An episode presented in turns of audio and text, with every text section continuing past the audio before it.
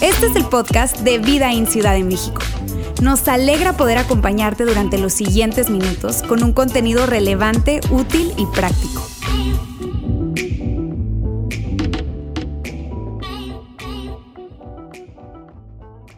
Navegando un cambio de rumbo. Es el título de la nueva serie que iniciamos hoy y antes que nada quiero decirte a ti que estás visitándonos probablemente por primera o segunda vez, gracias por estar aquí, bienvenido otra vez. Quiero que sepas que de muchas maneras le metemos mucho tiempo, mucho corazón a lo que hacemos cada semana. Y nuestro objetivo es que al final de la reunión de hoy puedas decir, ¿sabes qué? Valió la pena, valió la pena aceptar esa invitación, valió la pena animarme a venir. Probablemente escuchaste algo por ahí en las redes acerca de Vidaín, esta iglesia, en un cine. Y te quiero decir gracias, gracias de verdad por acompañarnos el día de hoy. Y mira, déjate, aprovecho y te cuento que cuando decimos serie, Básicamente lo que nos referimos es tomar un tema que hablamos a través de diferentes domingos. Una serie de mensajes, serie de charlas, pláticas, prédicas, sermones, como le quieras decir. Pero es una serie de contenidos que preparamos y sabes, lo hacemos así no porque nos falten ideas de cosas diferentes que hablar cada semana, sino que de, verdad creemos que hay, hay tanto ruido en nuestras vidas hoy en día, en la cultura, en nuestros trabajos, y el estar cambiando de tema cada semana probablemente no tendría el mismo impacto que creemos que puede tener si logramos profundizar, eh, reflexionar, conversar acerca de los temas y, las enseñanzas y que creemos que son verdades que Dios tiene para nuestras vidas. Al final de cuentas lo que queremos es que tú y yo podamos tomar decisiones en nuestra vida y podamos cambiar tal vez inclusive eh, eh, nuestra manera de vivir para estar en un mucho mejor lugar. Todo lo que hacemos, si tú estás aquí por primera vez, quiero reiterarte algo. Tenemos una agenda y nuestra agenda es esta, es queremos inspirarte a seguir a Jesús. Creemos que seguir a Jesús es la mejor decisión que puedes tomar en la vida. Y todo lo que hacemos tiene que ver con eso. Así que gracias otra vez por acompañarnos. Ahora, si tú eres parte de nuestra familia Vidaín y lees este título, Navegando un cambio de rumbo, pues piensas inmediatamente, claro, tiene que ver con el cambio, porque nos vamos a cambiar de sede, vamos a estar ahora en Santa Fe y dices, por eso está hablando Yair de eso y sabes, si bien este, hay ciertos cambios que uno necesita hacer en la vida que, que son necesarios, no porque las cosas estén mal, pero pueden estar mejor. Tal vez tú has vivido un cambio de, trabajo, ¿verdad? Estabas muy contento de tu trabajo y de repente llegó otro mejor y, tuviste que navegar ese cambio, pero fue para algo mejor. Tal vez estabas en una escuela que estabas bien, pero llegan tus papás y te dicen, oye, ¿qué crees? Podemos cambiarte a esta otra escuela que está mejor. Y dices, oye, buenísimo, es un cambio, hay que navegar ese cambio, no son fáciles. La verdad es que de lo que vamos a estar hablando hoy, las próximas dos semanas, eh, no tiene que ver con esos cambios. Tiene más bien que ver eh, no, con lo que estamos viviendo hoy, ¿verdad? Como iglesia, tiene más que ver con eh, esos, esos cambios que son urgentes muchas ocasiones en nuestra vida, porque tal vez no has tomado una serie de decisiones muy sabias y estás en un lugar complicado. Tal vez estás inclusive cerca de tocar fondo en tu vida, o tal vez ya tocaste fondo y dices, necesito un cambio de rumbo en mi vida. Seguramente te ha pasado. Tal vez es una amistad que ya no necesitas ni siquiera que tu papá o que tu mamá te diga, no necesitas que tu esposa o tu esposo te diga. Es una amistad que tú sabes que necesitas terminar. Tal vez tiene que ver con tu, tu, comportamiento académico, ¿verdad? En la escuela ya van años y que tú sabes que tienes que cambiar y no lo has hecho y dices, ya me urge un cambio de rumbo en la escuela. Tal vez son tus finanzas personales, tal vez tiene que ver con tu salud, porque hay tal vez excesos en tu vida que sabes que tienes que cambiar de rumbo. Inclusive, sabes, puede ser simplemente tus emociones. La manera en la que absorbes y, recibes... Eh, eh, eh, las emociones de otras personas o cómo reaccionas y sabes, dices, sabes que ya necesito un cambio de rumbo. Seguramente esto te ha pasado. Sabes, esta semana que me estaba preparando leía la historia de una empresa, una empresa grande que el año pasado se metió en una serie de problemas, malas decisiones financieras, malas decisiones de liderazgo, mala estrategia y al final no tuvieron más opción que apegarse a esta, este instrumento legal que es el que conocemos como el capítulo 11, ¿verdad? El chapter 11. Están en bancarrota y entran en bancarrota y al entrar en bancarrota hay una serie de beneficios, ¿verdad? Hay un camino que se define para cambiar de rumbo y cambian el liderazgo y levantan nuevo capital y eventualmente leía que a la vuelta de 12 veces ya a la vuelta de 12 meses ya estaban ganando dinero otra vez. Yo dije, "Híjole, si así pudiera ser en la vida también." Qué bueno sería, ¿no? ¿Cómo le das la vuelta a esa relación? ¿Cómo le das la vuelta a tus finanzas personales? ¿Cómo le das la vuelta al barco cuando sabes realmente, tienes toda la certeza que las aguas que estás navegando en tu vida no son las que debes de navegar. Estás en un lugar complicado. Así que lo que queremos hacer durante hoy y las próximas dos semanas es remontarnos a una historia muy antigua. Es una historia súper, súper antigua. Tiene miles de años para, para ser transparente contigo. Pero es una historia que tiene muchísima sabiduría, hay muchos aprendizajes y la intención es que juntos podamos eh, eh, revisar esta historia y poder rescatar algo para ti y para mí cuando necesitamos un cambio de rumbo en nuestra vida. Y la historia es de una persona que de hecho quiero poner la imagen que representa a esa persona acá en la pantalla, a ver si la ponemos por ahí. Quiero que alguien me diga quién es esa persona. ¿Cómo se llama? ¿Quién se le ocurre? Jonás. Vamos a hablar de Jonás. Este personaje que creemos vivió hace aproximadamente 2700 años. Esa imagen que ven ahí es un fresco muy famoso que está en un monasterio en Grecia y probablemente no se parece a las caricaturas que viste de niño, ¿verdad? No se parece nada. Es muy diferente. Pero quiero decirte que la historia de Jonás es una que definitivamente estoy convencido nos puede traer claridad y un mapa de cómo darle la vuelta a esas áreas de nuestra vida que realmente pueden impactar toda nuestra vida y que necesitan urgentemente un cambio de rumbo. De eso se trata. Ahora, yo quisiera decirles algo. Quiero eh, hablar del el elefante en, la, en el auditorio, ¿ok? Quiero aclarar algo con ustedes. Hablemos de esto. Porque por demasiado tiempo en los últimos años, cientos de años, este ha sido uno de los textos, uno de los libros bíblicos que ha sido más criticado por escépticos tratando de desacreditar la Biblia.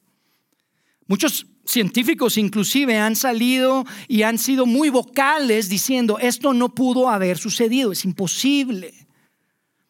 Mucha gente habla de eso. Y sabes, durante este tiempo, por lo menos en mi vida, he visto incontables cristianos y la comunidad cristiana, evangélica y católica también tratando de, defender esto. Y le han metido, invertido mucha energía a defender que sí, en verdad sí pasó. Creemos que literalmente esta es una historia de la vida real.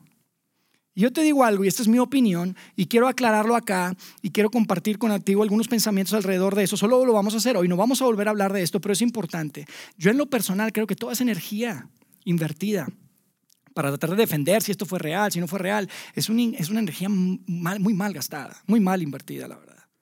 Porque cuando tú lees el escrito, el texto bíblico, te das cuenta inmediatamente que no se lee como una historia real.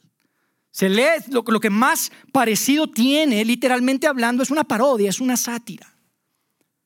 En donde hay exageración, hay sarcasmo. nadie hace lo que debe estar haciendo. Ves una cantidad de cosas que dices, no, no puede ser. Esto es absurdo. Es. La parte más absurda que tú y yo conocemos es la de un gran, ¿cómo? Un gran pez, la ballena, dicen por ahí. Por cierto, la Biblia no dice nada de ballena, dice un gran pez. Se parece más, el, texto más bien tal vez se referiría a un monstruo marino. Y yo creo que es energía mal gastada. ¿Sabes por qué? Yo te digo una cosa, con esto no estoy diciendo que yo no crea que esta es una historia de la vida real. No estoy diciendo eso. Lo que estoy diciendo y lo que quiero que te grabes durante estas semanas es que esta historia que vamos a desempacar juntos es más que verdad va más allá de eso. Es mucho más que una historia de la vida real. Hay un mensaje muy importante para ti y para mí y te lo puedes perder si te quedas pensando en que es que esto no pudo haber sucedido. ¿Sabes? Y aunque la historia en realidad, si tú tienes la oportunidad de leer, es muy cortita, la puedes leer muy rápido. Em, la verdad es que aunque no se lee como historia, sí está escrita en un contexto histórico. Hay dos cosas en particular muy claras en este libro. La primera es que se habla de un lugar llamado Nínive. Y Nínive es una ciudad asiria que, que, existió aproximadamente 700 años antes de Cristo y que hoy está localizada en, una, una, de las ciudades más grandes de Irak. De hecho, la ciudad más grande, la segunda ciudad más grande de Irak se llama Mosul. Después de Bagdad está Mosul. Y ahí hay un montón de trabajo arqueológico. O sea, la ciudad existe, nadie lo puede negar, ahí están. De hecho, recientemente fue liberada esa ciudad de, un grupo islámico de, ISIS, ¿verdad? De los ISIS, estos, estos este, terroristas. Y, sabes, para mí me pareció increíble que esta semana que, que, estaba preparándome, leí un artículo que justo el año pasado, en octubre del año pasado, descubrieron, después de todos los bombazos que hubo ahí, descubrieron unas piedras eh, eh, trabajadas, labradas, específicamente del tiempo de Jonás, de 700 años. Los arqueólogos dicen esto tienen 2700 años. Y es increíble porque uno ve y están ahí con, las brochitas tratando de limpiar para ver este, eh, las piedras grabadas que eran parte de la infraestructura que tenían estos asirios. Es increíble. Y no solamente habla de Nínive, que es esta ciudad real que hoy existe y que existió. Y eso no lo dice la Biblia, lo dicen los libros históricos. También habla de un hombre llamado Jonás, obviamente, que es nuestro personaje principal, que no solamente es reconocido e identificado en la cultura judía como una persona que vivió, sino también la cultura musulmana. Los, los, este, los musulmanes también creen y saben y reconocen a Jonás como uno de los profetas. Pero para mí, y, con esto cierro el elefante, que, quería hablar un poquito de esto, para mí la argumentación, el, eh, la razón más poderosa del por qué yo personalmente creo que esta es una historia real, es porque nuestro héroe, nuestro Salvador, nuestro Dios Jesús, hizo referencia a Jonás mientras estuvo viviendo acá en la tierra. En dos de los cuatro biografías que tenemos de Jesús, Jesús hace referencia a Jonás. Y créeme, no habla de Jonás como ah, aquel eh, eh, personaje inventado, ¿verdad? O aquel mito o aquella leyenda. No, habla de Jonás como una persona muy real. Y como me han escuchado probablemente decir algunas ocasiones, si alguien tiene la posibilidad de decir, mira, me voy a morir así y luego voy a regresar de la muerte después del tercer día y lo logra, mira, lo que me diga yo le creo. Lo que él diga yo le creo. Y ese es Jesús. Y para mí esa es la argumentación más poderosa del por qué no debes desacreditar este libro bíblico, que es parte de la literatura sagrada judía. Pero yo te quiero decir algo y quiero, quiero ser muy transparente contigo. Si tú estás acá y tú dices, Yair, a mí no vas a convencer, está súper bien. Si tú crees que esto es un mito, no pasa nada. No es necesario que creas que es de la vida real para poder rescatar esta riqueza de esta historia. Como cuando ves una gran película, nadie se pone a preguntar si eso es verdad o no es verdad. una, es una película que trae riqueza, que trae enseñanza, que trae aprendizaje. Y eso es lo que no quiero que te pierdas. Si tú crees que es un mito, está bien. Simplemente no te pierdas el aprendizaje porque hay tanto que podemos rescatar, especialmente cuando estamos hablando de un cambio de rumbo en tu vida y en mi vida que muchas veces es urgente y que es necesario. Así que vamos a leer eh, Jonás y quiero simplemente darles un poquito de contexto de lo que vamos a leer de forma bien breve. Ya les comenté que Jonás es un, eh, es un profeta judío y los profetas a través de la historia tienen una responsabilidad bien importante. La responsabilidad es tomar un mensaje de Dios y llevarlo a la gente. Y esos mensajes típicamente, amigos, eran mensajes duros, difíciles, retadores. Eran de esos mensajes que uno no quiere, uno necesita escuchar, pero no quiere oír. Son de esas cosas que no quieres oír, pero sabes, eso es lo que necesitas escuchar. Y es interesante porque el libro de Jonás es parte de un grupo más grande de libros proféticos que hoy forman parte de la, de la Biblia. Y, lo que es interesante de Jonás y que es diferente es que este es el único libro que no se enfoca específicamente en estos eventos futuros o ese mensaje de Dios al pueblo, sino más bien se enfoca en Jonás. Es la historia de Jonás. Es la vida de Jonás y eso lo hace diferente y lo hace bastante interesante. De hecho, si tú lo lees, eh, eh, eh, si supieras hebreo, ¿verdad? Lo lees en el idioma original y te puedes dar cuenta que esto es una obra de arte. Se lee más como Shakespeare que, que, que, que, la Biblia. Lo que pasa es que uno lo lee pues traducido y es diferente y tal vez no alcanza uno a ver esta, este gran arte, pero es un gran, es un gran pedazo de literatura que te recomiendo que leas despacio. Y no solamente que lo leas, aquí hay que estudiarlo, porque tal vez lo lees así y tú dices, ay, pero hay que estudiar, hay que ver las referencias y entender, hay tanta riqueza. Y hoy quiero que empecemos a leer esto, especialmente viéndolo desde el ángulo de cómo dar un cambio de rumbo, porque Jonás definitivamente experimentó eso en su vida, ¿les parece? ¿Estamos listos? Empezamos a leer. Vamos a darle, vamos a poner en la pantalla. Dice Jonás capítulo 1 en los primeros versos, dice, el Señor le dio el siguiente mensaje a Jonás, hijo de Amitai levántate y ve a la gran ciudad de Nínive.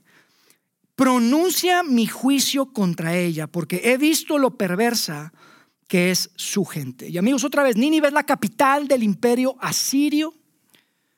Es una ciudad muy violenta, de hecho considerada por muchos historiadores como el lugar más brutal del mundo antiguo. ¿Sabes lo que hacían estos tipos? Conquistaban pueblos, desollaban a los hombres o se les quitaban la piel vivos violaban a sus mujeres, torturaban a sus hijos, escribían en las paredes con la sangre de sus enemigos. Eran violentos, eran brutales. Y la tarea era muy clara para, para Jonás. Jonás, tienes que ir a decirle, ve a Nínive, ve a esa gran ciudad, una gran ciudad, que estamos hablando aproximadamente una ciudad en ese tiempo de unos 130, 150 mil habitantes. Era una gran ciudad, 750 años antes de Cristo, créeme. Y, y la tarea era decirle, hey, ya estuvo. Esto es lo que el Dios del universo dice. Y, Jonás tiene esta tarea de entregar este mensaje. Ya estuvo, estoy harto. No puede continuar tanta perversidad. Y ante eso, pues Jonás se, encuentra en esta disyuntiva. Porque si bien el mensaje era de juicio y era, oye, ya párenle, lo cual parece muy bueno, porque Jonás era judío y eran enemigos, entonces decían, ¿sabes qué? Esto está bueno, vamos a decirles, ya estuvo. Que escuchen estos desgraciados. Eso es lo que venía y parece que está bueno. La realidad es que Jonás se iba a tener que enfrentar con una de dos opciones porque Jonás conocía muy bien a su Dios. Y Jonás sabía que cuando él entregara este mensaje había una muy grande posibilidad de que si ellos se arrepentían, su Dios los iba a perdonar. Y esto lo descubres después.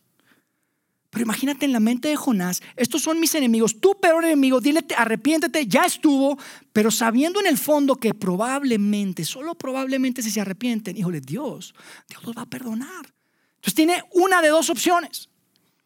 Si voy y les digo que se arrepientan y se arrepienten, me voy a convertir en el traidor más grande de mi pueblo.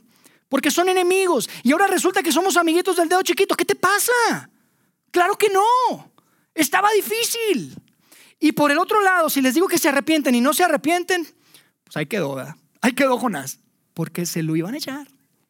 Iba a morir en el intento, sin duda. Entonces fíjate lo que sucede inmediatamente después. En el verso 3 dice así.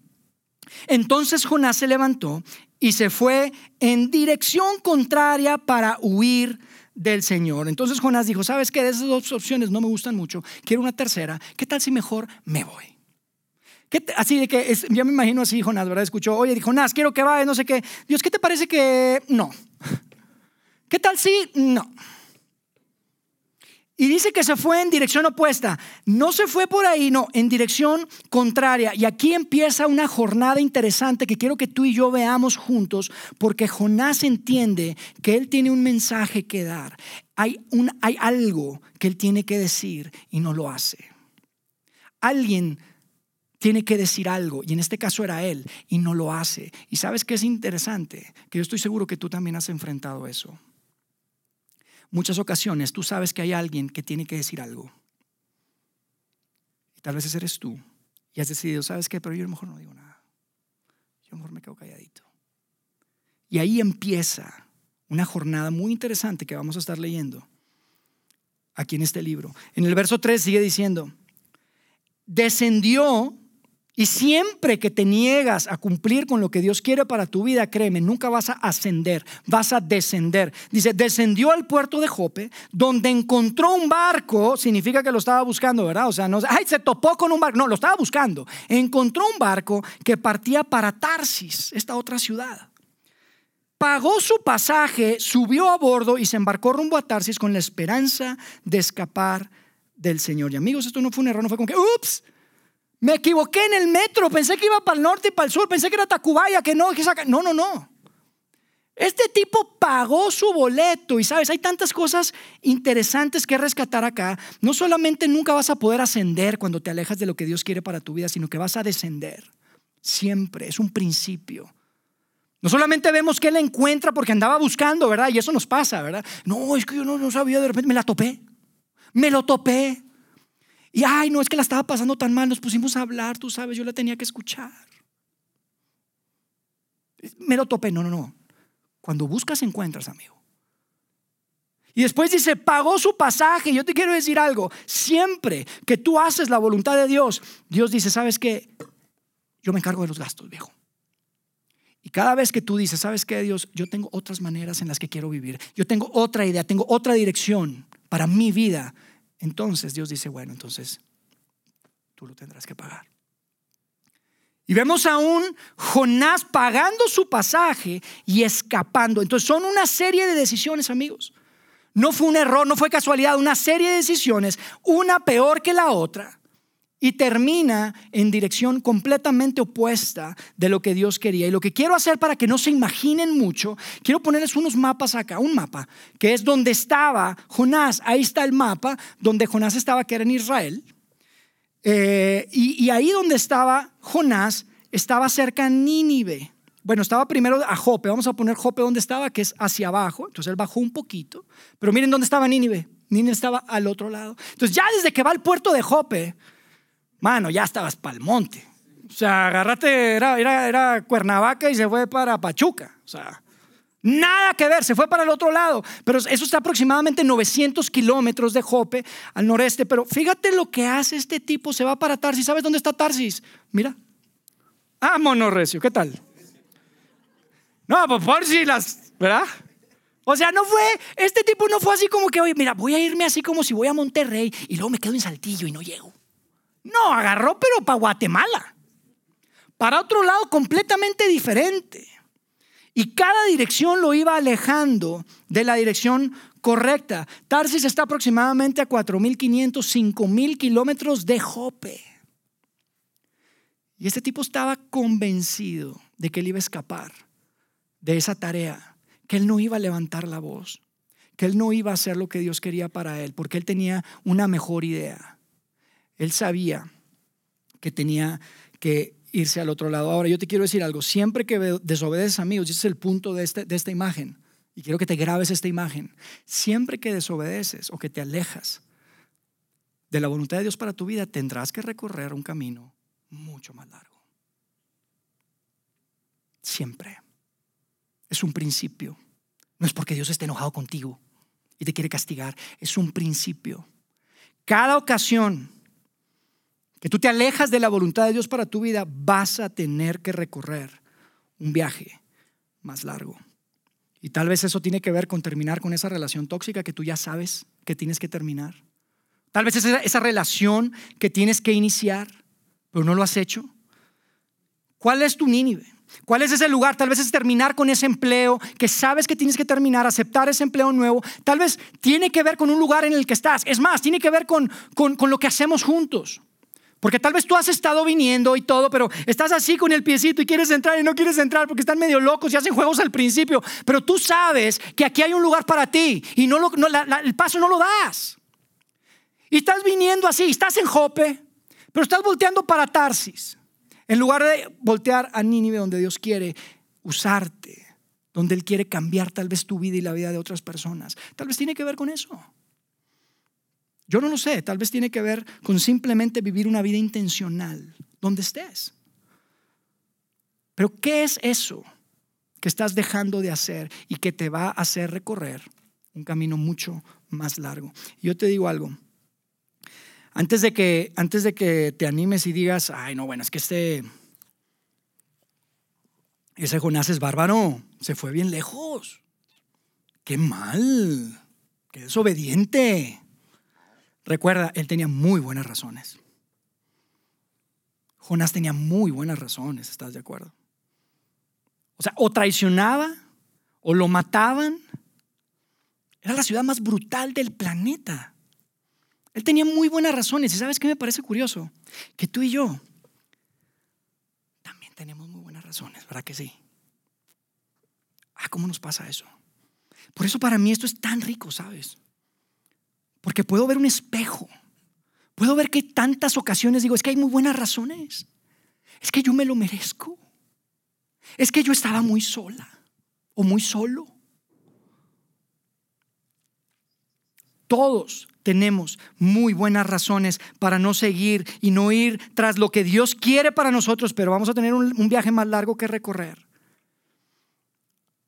Y nunca te olvides de eso. Ahora vamos a continuar el verso 4. Dice, ahora bien, Continuamos leyendo la experiencia y este proceso de, Jonás. Dice, el Señor mandó un poderoso viento sobre el mar, el cual desató una violenta tempestad que amenazaba con despedazar el barco. Y amigos, aquí me parece súper interesante porque cada vez, aquí estamos hablando de en el mar, hay mucha agua. Cada vez que tú ves el agua en la Biblia, hay, hay mucho simbolismo. Hay tanto que rescatar acá. Pero en general quiero darte, sin meterme a mucha profundidad, que el agua en muchas ocasiones puede representar, sí, claro, como en este caso con Jonás, una tempestad, una tormenta, una prueba dura, derivada de sus decisiones. Pero el agua también en muchas ocasiones viene a ser una oportunidad de, de, rescate, de transformación, de vida, de traer vida a lo que está un poco ya muerto.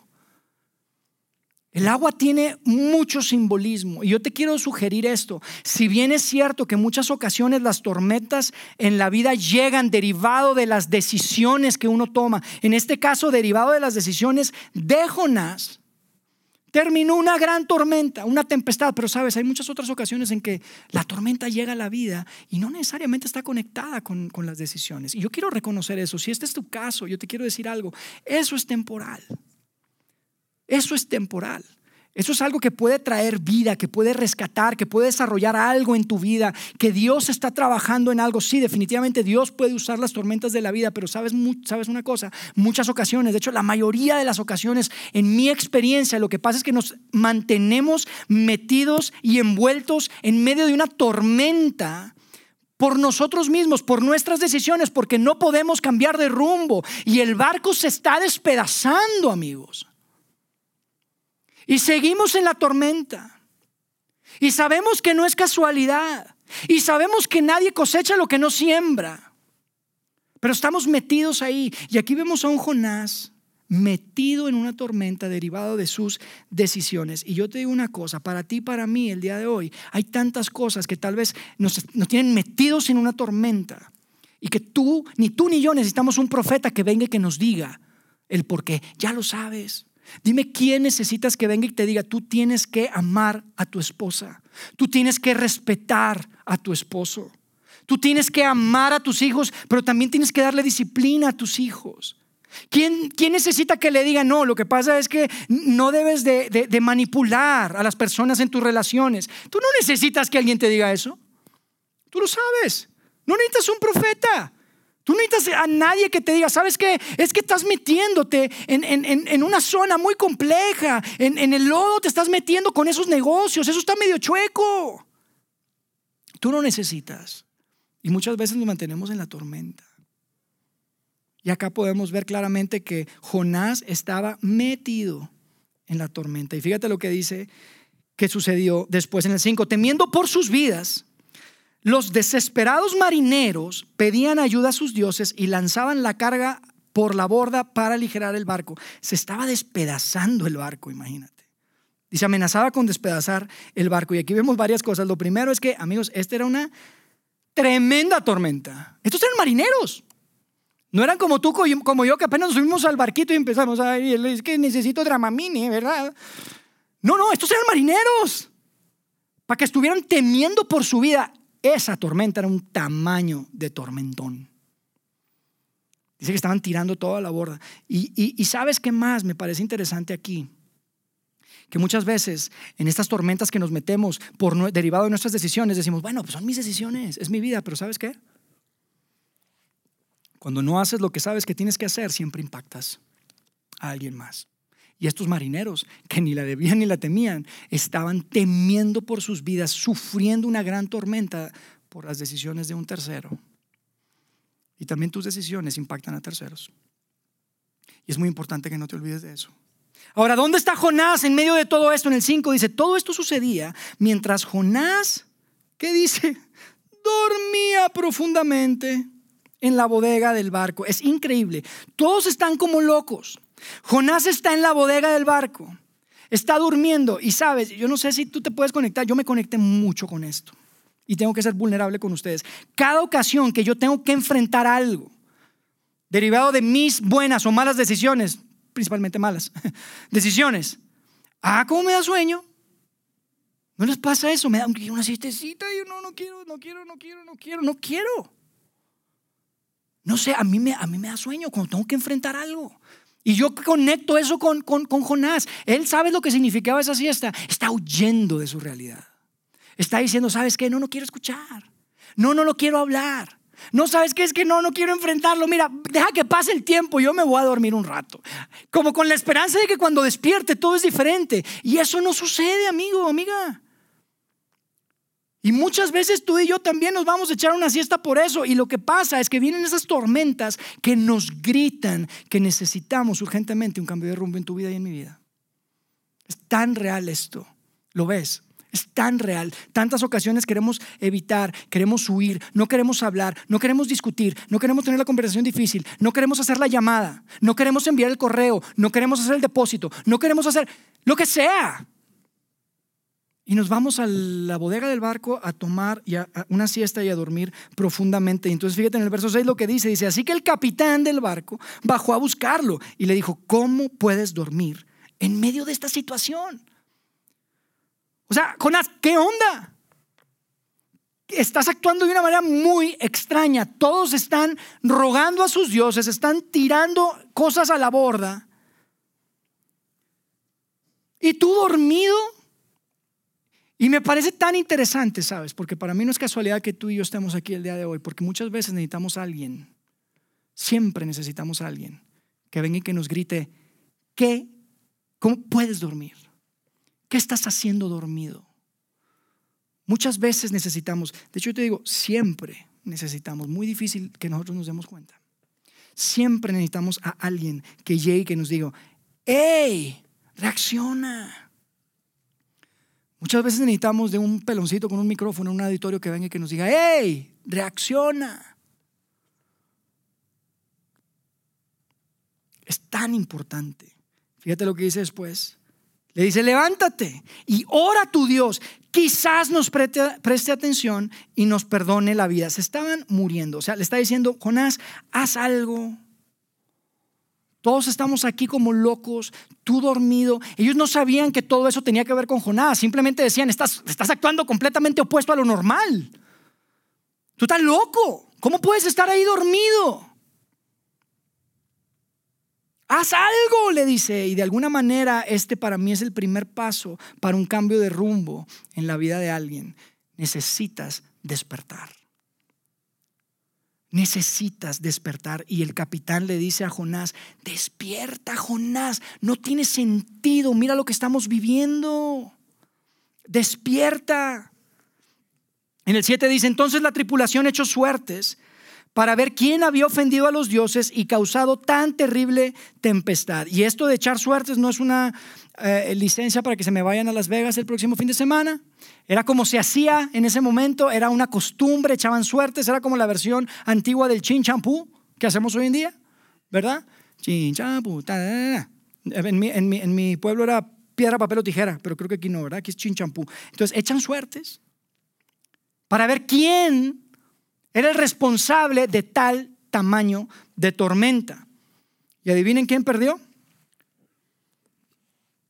Jonasito le tocó. Dice, cuando lo hicieron, la suerte señaló a Jonás como el culpable. Efectivamente, así fue. Así que seguimos leyendo en el 8. Así que los marineros le reclamaron, ¿por qué nos ha venido esta espantosa tormenta? Pues ¿quién eres? ¿En qué trabajas? ¿De qué país eres? ¿Cuál es tu nacionalidad? O sea, identifícate, compadre.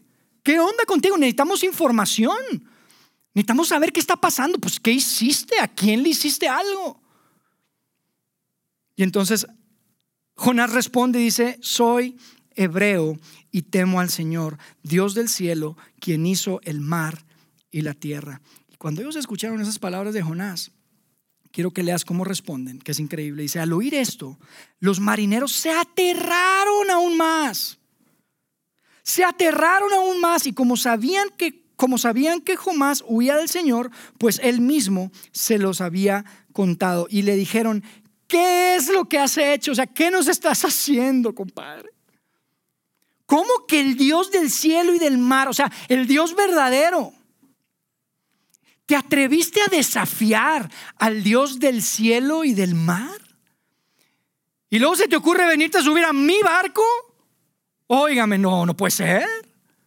Imagínate cómo estaban ellos. Dicen, no, espérate, no puede ser. ¿Cómo te atreves? O sea, te atreves a desafiar al Dios del universo para luego venir y meterte aquí a mi barco y meterme en broncas. No puede ser. Y mientras tanto la tormenta seguía empeorando, empeorando. Y entonces pues estaban diciendo, pues ¿cómo hacemos? ¿Qué hacemos para detener la tormenta? Se están preguntando y fíjense lo que les responde Jonás en el verso 12. Dice, échenme al mar y volver a la calma. Yo sé que soy el único culpable de esta terrible tormenta. Y sabes, es muy interesante porque aquí los teólogos y los expertos de Biblia no te hablan de esto como la opción que le tocaba a Jonás tratando de ser el héroe y rescatando el día, ¿verdad? Salvando a los marineros. Entonces dijo, yo me sacrifico por ustedes. No. La mayoría de la gente dice, ¿sabes qué? Jonás seguía huyendo. No quería ir a Nínive.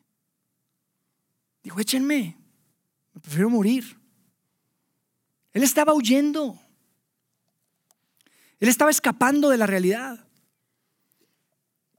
Estaba sobrepasado por la situación. Era demasiado el peso que tenía encima. Y les dice, échenme al mar. Si quieren que esto se acabe, láncenme a mí. Y yo te digo algo, yo quiero hacer una pausa acá porque probablemente tú has estado o estás el día de hoy en una situación como la de Jonás ese día y en ese momento, en donde se sentía sobrepasado. Sentía que era una carga tan pesada, ¿sabes? Sientes que no hay manera de seguir avanzando, no hay paso que yo pueda dar, es demasiado el peso, esto se acabó. Y esa fue la decisión que tomó Jonás, ¿sabes que se acabó? Échenme al mar. Pero sabes, yo te quiero decir algo. Yo estoy convencido que otra vez, no es casualidad que tú estés aquí. Yo estoy convencido de que nunca es demasiado tarde para que tú puedas salir adelante y dar un cambio de rumbo en cualquier área de tu vida en donde la necesites. Y yo estoy convencido que hay un Dios que está diciendo, sabes que no tiene que acabar tu vida ahí. No es necesario que la historia termine así. Siempre hay esperanza, si hay oportunidad, solo que necesitas despertar. Necesitas despertar. Y aquí estoy. Hay un Dios que está ahí y que está esperando. No te tienes que hacer el héroe y decir, ya se acabó mi vida, no hay nada más. Estoy convencido de eso. Dios te puede ayudar. Y mira, la historia continúa. Y vamos a terminar porque los mariceros eh, eh, los marineros después de ahí, básicamente si lo lees, dijeron, ¿y no cómo? O sea, ya sabían quién era Jonás. Este era un hombre del Dios verdadero, era un profeta del Dios verdadero. ¿Cómo lo vamos a echar al mar? Nos va a caer un rayo inmediatamente, nada más toque este tipo en el agua. ¿Cómo? Entonces empezaron a tratar de remar y tratar de regresar el barco. Hicieron todo lo que estaba en sus manos y no pudieron hacer nada. Así que decidieron pedirle perdón a Dios y aventaron a Jonás al mar. Y fíjate lo que pasó en el verso 15. Entonces los marineros tomaron a Jonás y lo lanzaron al mar embravecido. Y al instante se detuvo la tempestad. Los marineros quedaron asombrados por el gran poder de Dios. Le ofrecieron un sacrificio y prometieron servirle. amigos, hay tanto que rescatar acá. Pero yo puedo ver a un grupo de personas impactadas por el poder de Dios esa gente que está estaba alrededor de, de Jonás, que estaban viéndolo, que se dieron cuenta de lo que estaba haciendo y lo que no estaba haciendo, que, que, que, entendieron que él tenía algo que decir y que no quiso decirlo y que derivado de eso, ellos estaban viendo su comportamiento, experimentaron todo ahí. Y aunque no lo entendían probablemente todo y no tenían todo el background, se enteraron que este era un hombre de Dios. Y muchas veces tú y yo también estamos rodeados de gente, ¿sabes? Y qué importante que estemos conscientes de eso que hay marineros que nosotros podemos impactar con nuestras vidas, la manera en la que le puedes dar la vuelta, la manera en, la que puedes hacer un cambio de rumbo en tu vida puede ser el mejor testimonio para alguien que está viviendo lo mismo y que no conoce a nuestro Dios. Qué importante.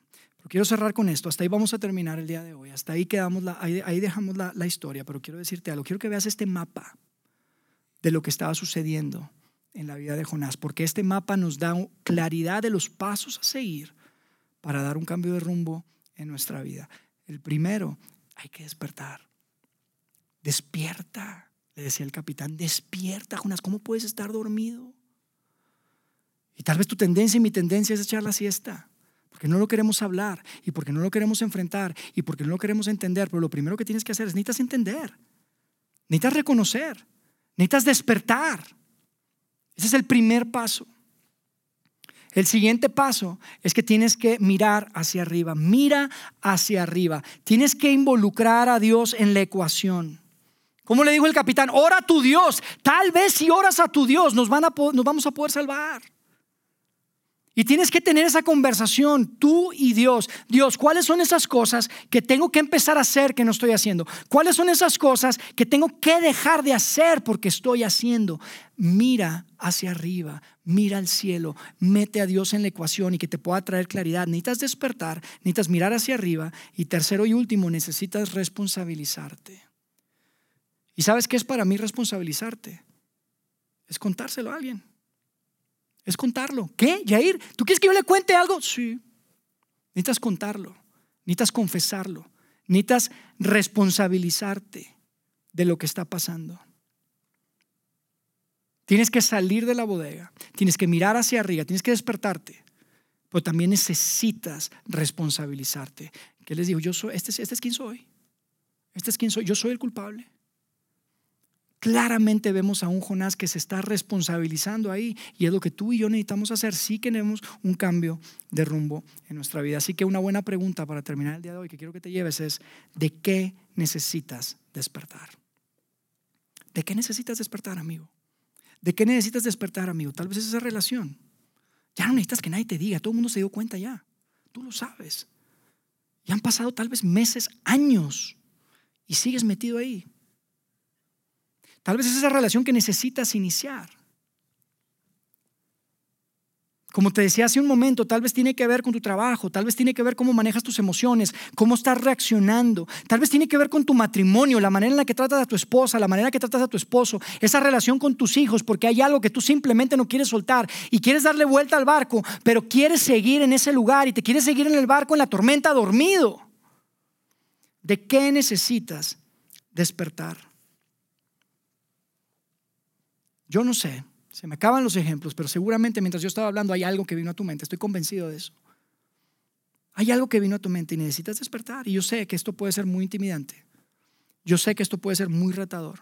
Pero si tú y yo queremos ser un grupo de personas que tengan la capacidad de ser seguidores de Jesús, de crecer, de estar en un mejor lugar, de tener vidas de propósito y de significado, de poder vivir intencionalmente, Tú y yo necesitamos muy probablemente un cambio de rumbo en algunas áreas de nuestra vida. necesitas despertar, necesitas mirar hacia arriba y necesitas responsabilizarte. Y la única y última, el último consejo que yo te puedo dar antes de cerrar el día de hoy es lo siguiente. No tienes por qué hacerlo solo. No debes tratar de hacerlo solo. En ese lugar, en esa área de tu vida, en ese espacio, si es financiero, si es de trabajo, si es emocional, si es relacional, si es espiritual. En el lugar, en el área de tu vida que sea, no tienes ni debes tratar de darle la vuelta al barco solo. Acércate a alguien. Amigos, les digo algo. Una de las principales razones por las que hacemos todo lo que hacemos acá y porque empezamos a hacer y porque existe este lugar es para eso. Para que podamos ser comunidad. Y aquí no se trata que tú vienes aquí y todos son doctores y todos están sanos. No, todos estamos enfermos. Este es un hospital lleno de enfermos. Algunos tenemos más tiempo ya internados que otros. Pero para eso estamos.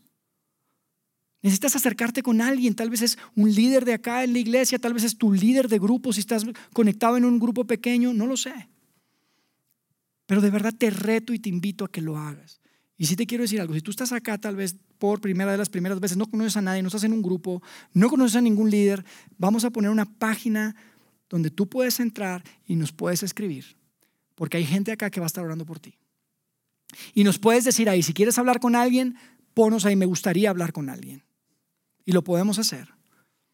Hay un grupo de personas que va a estar listo, que va a estar orando por ti, en cualquier área de tu vida que tú necesites un cambio de rumbo. Porque tú y yo necesitamos despertar, mirar hacia arriba y responsabilizarnos. Y esto es parte de ese proceso, parte de ese mapa que podemos alcanzar a ver en esta historia antigua, esta gran obra de arte que hoy en día, a la que hoy en día tenemos acceso y somos privilegiados de poder estudiar y poder rescatar juntos acá. ¿Te parece? Déjame hacer una oración y terminamos el día de hoy. Dios, gracias por la oportunidad de compartir tu palabra, Señor. Gracias por estos textos que son tan relevantes a pesar de que fueron escritos probablemente 2500, 2600 años antes de que nosotros pudiéramos poner un pie en esta tierra. Gracias porque podemos ver tu poder a través de tu palabra. Y porque cuando escuchamos este tipo de cosas y leemos este tipo de historias, es, es, tan convincente Dios en nuestras vidas que tantas ocasiones necesitamos despertar. yo quiero pedirte por cada uno de mis amigos y amigas que están acá en este lugar, que saben y tienen claridad y que en, este, en estos 30 minutos que estuvimos hablando, vino a su mente ese área de su vida de la que necesitan despertar. Dales valentía a Dios, dale sabiduría para que puedan despertar, mirar hacia arriba y puedan responsabilizarse a través de lo que podemos hacer acá juntos en tu iglesia. Dejamos en tus manos nuestra iglesia, Dios. Quédate con nosotros. Te agradecemos por tu palabra nuevamente. Hasta que nos volvamos a ver la próxima semana. En el nombre de Cristo Jesús. Amén.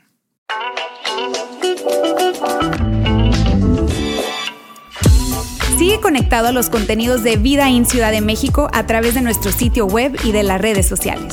Muy pronto estaremos de vuelta con un nuevo episodio.